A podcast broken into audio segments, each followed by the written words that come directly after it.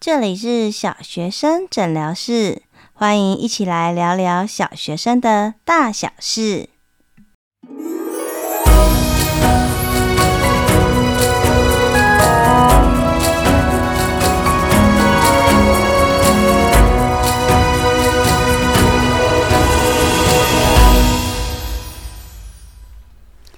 嗨，我是依晨，欢迎重新回到小学生诊疗室。不知道上一集国语科还有社会科的复习，大家有没有带着孩子做过一次呢？按照我的经验呐，其实我每次这样子带过孩子做的时候，你会发现那个孩子眼睛真的是迸射出很多自信的光芒。其实。就大部分的孩子来说，都是可以学的，只是大部分的孩子他可能不知道要怎么样去学习，也就是我们说的学习策略，他不知道。但是如果当他知道哦，原来上课听讲是重要的，我可以怎么样观摩其他同学，怎么样回答老师所说的问题，回家之后可以怎么样有系统的自己看过一遍，而且其实真的不会花很多时间。说真的，虽然很多家长可能希望孩子快乐学习，或者是分数不重要，但是就一个国小资深老师的立场，国小阶段的说读听写算是各行各业最基本的能力，所以也。就是为什么国小小学的部分会被称为是国民教育，是每个国民都要接受的教育。所以没有一个孩子不想要自己成绩好，学习可以有成就感。那只是希望我们的家长可以在旁边多陪伴他们一点。那讲完了国语科跟 社会科，今天要进行的就是超级大魔王自然科的教学复习跟数学科。哇，天哪！那这一集呢，我觉得真的含金量很高，而且很适合，都很简单哦，方便家长在家里带着孩子学习。那我相信您可以听到这一集，表示您是非常认真用心的家长，不妨就是先帮自己鼓励一下，好，先好好的在心里面赞许自己。哇，我真的是一个很努力的家长。那相对的也是要提醒大家，孩子就是很小，所以呢，他的经验不足，所以我们不要把我们的期望放得太高哦，就像上次复习计划的成绩一样，比上一次考试稍微再多一点点。重要看的是孩子的努力进步，而不是他现在考几分。OK，那我们今天自然科跟数学科呢，我非常的有诚意，端出呢最有困难的两个年段。是的，就是三年级的自然跟五年级的数学。好，那话不多说，好，欢迎大家就是请孩子把他的数学跟自然课本簿册准备好，我们一起来开始哦。好，那首先我们先嗯、先着手比较简单易上手的自然科。那我们看一下哦，翻开三年级孩子的自然课本，大家会发现哇，那个。阶层真的是还蛮深的。好，回想二年级的时候，孩子学习的生活科，其实跟生活有很多的关联。所以有些题目，即便孩子没有上课听，或者是课本没有非常仔细看，他用常理常识也可以推断出来。所以呢，从生活科突然要到自然科，其实它的。呃，它的难度突然跃升很高。那我这里手边呢，就以我孩子的自然科为例哦，我孩子的是康轩版本。那期中考要考第一单元跟第二单元，好，我们看第一单元看起来好像比较简单，讲的是植物；第二单元哇，有点难，是力。那可是我们再细细看到自然科里面，诶，讲到植物，它里面就会讲到哦，什么是生物，什么是非生物？生物分成动物还有植物，开始就讲到植物的花、果实、种子，还有根、茎、叶，那它分别都有不同的功能。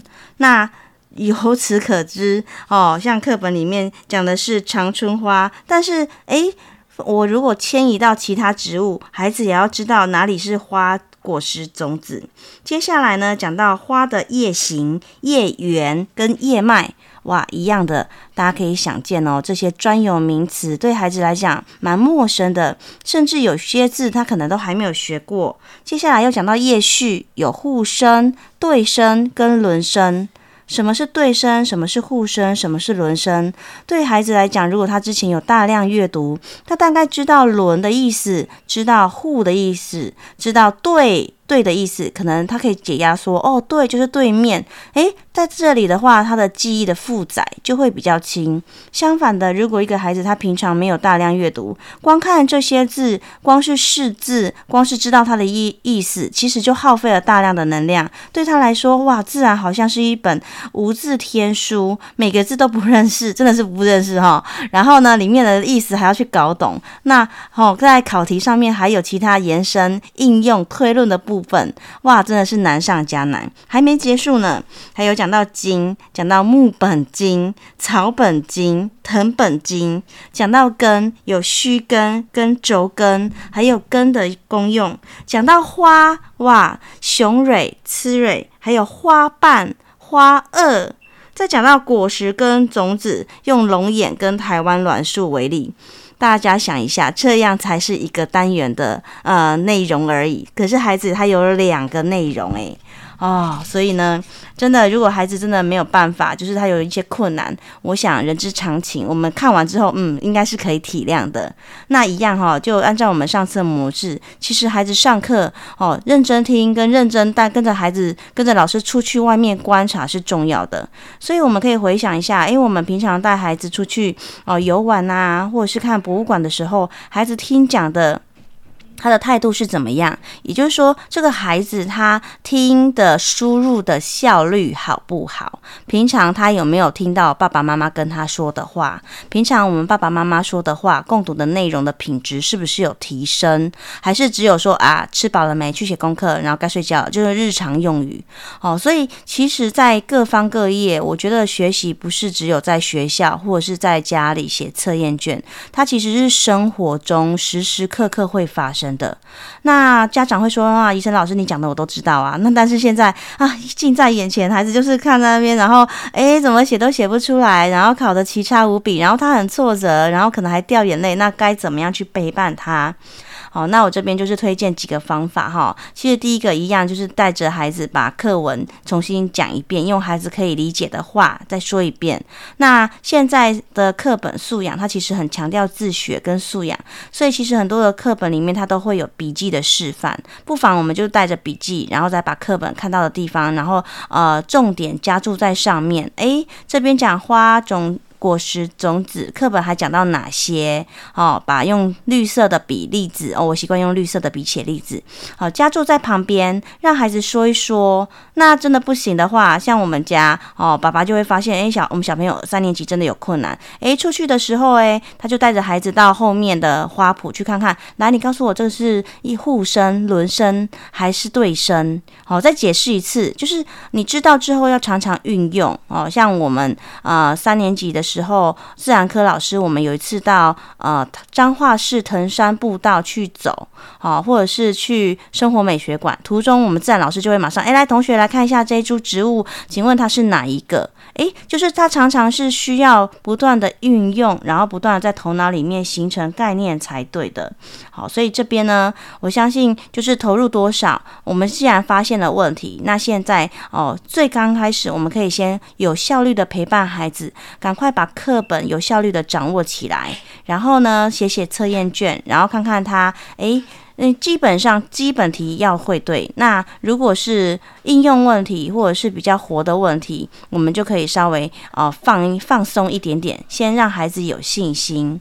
好，这是自然课的部分。好，那接下来呢，我们来看一下啊，最困难的是数学科。好，有一句话说，数学不会就是不会。好，另外一句话就是说，哈，就是其实为什么数学是难的呢？其实是因为数学它是长期的一个科目，也就是说，如果孩子他到五年级了，可是他前面的除法、乘法、九九乘法还不是很懂的时候，其实他势必会影响到后面的单元。所以，其实数学科相较其他科目，又被称为是最能够训练成长型思维的科目，就是因为它的困难跟变化性。所以，当我们面对数学的时候，我们要有一个心理准备。也就是说，今天的数学孩子不好，也许不是因为他这段期间没有努力，也许是，也许是过去的根基不稳。但是呢，如果我们因为孩子过去的根基不稳，拿过去的呃不稳，或者是可能是没有办法学好来处罚我们眼前的孩子，是没有办法带着孩子走向未来的。所以，其实我不管带任何一个班级，或是遇到任何一个孩子，对我来说，其实大部分的孩子的智力都是可以学的。我都会让他们知道说，诶，也许你之前呃数学学的不是很理想，可能有很多的挫折，但是只要跟着重新再认真来学，永远都来得及。哦，以前过去学的不好，只是一个经验而已。我们现在可以有很多的方法，但重要的是我们要先付出努努力。哦，你只你不是不会，只是你还没有学会而已。这就是所谓的成长型思维。那在这个根基底下，我们再来带着孩子来看看。那跟前面呢，我们讲到的是一样的。首先，我们可以先看看孩子他现在的有没有概念。好，举例来说，我手边是南一版五年级的数学。好，第一单元是数的十进位，第二单元是因数跟倍数，也就是俗称的五年级大魔王。这个单元和以前相较有什么不一样？以前一到四年级的数学可能就是一个萝卜一个坑，孩子模仿解题。题可能步骤也简单，他可以用强记的，而不是真的理解，就也可以得到不错的成绩。但是呢，因数跟倍数，除了它里面的名词比较多，又有整除，又有因数，又有公因数，又有倍数，又有公倍数，再加上计算跟题型，然后还有很多的应用问题。两个应用问题文字相仿，但是一题可能是要求公因数，另外一题可能要求的是公倍数，而且往往一个题目的答案不止一个，例如像十。十二的因数，诶，就有好几个，有一、十二、二、六、三、四。那这些不确定的答案有几个，就很考验孩子他有没有系统性学习思考的能力。所以不妨请大家就是测试一下，好，比如说你到对五年级的孩子可以问问他，诶，请问什么是整除？什么是因数？如果孩子支支吾吾，那。就代代表，其实这个孩子他是没有整体系统性思考的。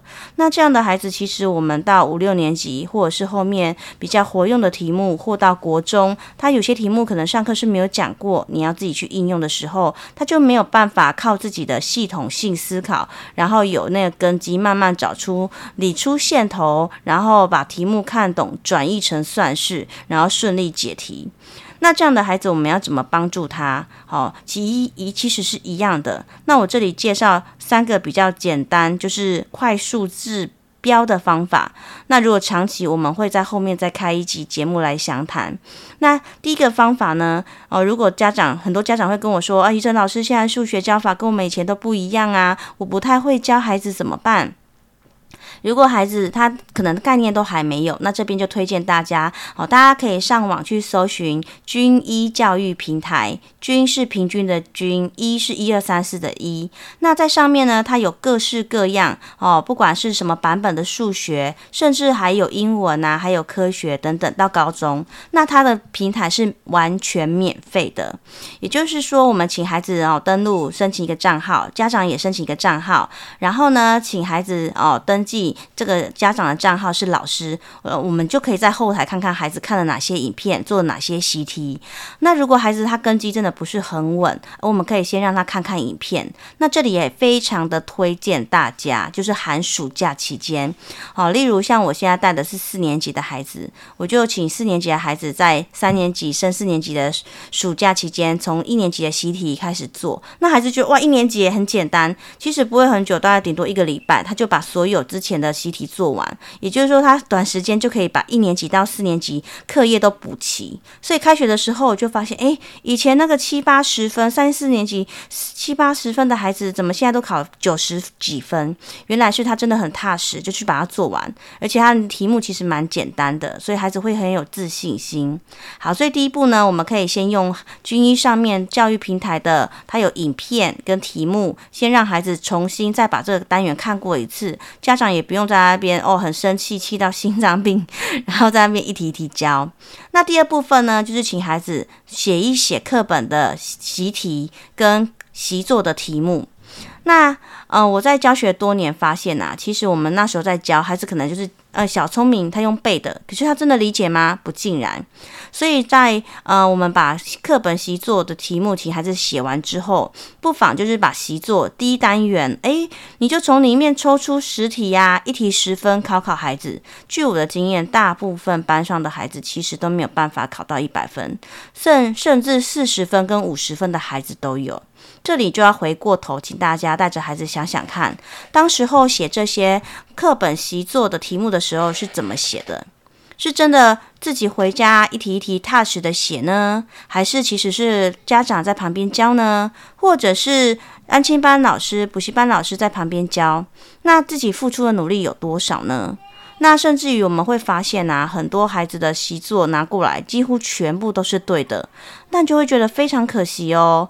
回到月考、段考的时候，你会发现孩子不知道他之前学习的时候有哪些盲点，他没有办法针对他过去的缺点做加强，所以我都会说，全部都对的课本习作。作业都是化了妆的，化了浓妆，其实没有办法显现出他原来的样貌，更别说可以有办有系统的办法帮助自己。所以这边呢，如果家长要帮孩子检查，或者是请安静班老师一定会帮他检查，嗯，那也没关系那哦，请他请孩子自己做一个记号，打个勾，打个星号哦，原来这些题目我第一次的时候做的就错了。好，所以呢，重复一次哈。第一次，我们可以请孩子看看军医教育平台上面的题目跟试题。好，跟影片。那第二个呢，我们可以从请孩子把课习作跟课本他之前错的题目再做一遍。那如果那时候全部都是没有做记号，几乎都是全对的状态，你可以挑选一些比较综合性的文字题、应用问题来做做看。第三步骤，家长可以用从其中勾选挑选十题哦，从简单到难，让孩子考考看，原封不动哦，连数字都不动哦，哦，考考看，看看孩子基本能力有没有做到这一步呢？如果到这里，其实基本题应该就有，孩子考七十分、八十分，应该不是太大的问题。剩下可能就是一些活用的题目，那我们就留待之后哦，可能是啊、长期的学习数学，可以怎么样在家里帮助孩子再来说。那最后给大家一个彩蛋，就是呢，哎，如果我的孩子他真的数学真的学习很多的挫折，然后他又很看重成绩，那我当身为家长可以怎么样协助他？好，不知道大家有没有看过数学课本？这边给大家一个小彩蛋，就是呃，以五年级的数学来讲，好，第一单元十进位结构，第二单元因数倍数，第三单元多边形，第四单元扩分、约分和通分，第五单元线对称图形。那其中因数倍数跟扩分、通分是有关系的，所以这两个单元是比较难。所以呢，可是老师在出题目的时候，他会哎每个单元都会出到分数，甚至可能每个单元都平均二十分。所以如果孩子想要短期之内这分数可以提升，先帮他增强他的自信心，不妨可以请孩子先哦，比如说线对称图形，它是相对比较简单的；多边形它也是相对简单的。好，数的十进位结构也是相对简单的。我们可以先把这三个单单元。掌握起来，再来因数跟倍数，等到考完比较有多余的时间，记得哦，一定要补，因为呢，前面我们刚刚讲过了，数学是一条线，你前面如果不会，后面就会困难。你前面因数、倍数跟扩分、通分没有补，你看到第六单元一分母分数的加减。它就是要用到扩分、约分跟通分呐、，OK 哈，好，所以简单一点分享哈，希望可以帮助大家在考前可能非常紧张的状态下，可以怎么样帮助孩子哈，然后可以提升他，也可以好好的稳住自己。那下一节我们预计要讲的是，诶，除了这些方法，还有没有什么在段考前可以做的一些有效的策略？然后还有应考试的策略。那后面最后会跟大家分享段考后怎么样跟孩子谈、醒思，然后帮助孩子在下一次可以有更好的表现。好，那我们这一集的节目就到这边喽，希望对大家有帮助。有任何问题的话呢，请大家到小学生诊疗室的粉丝团来跟我互动。好，那我们到这边，拜拜喽。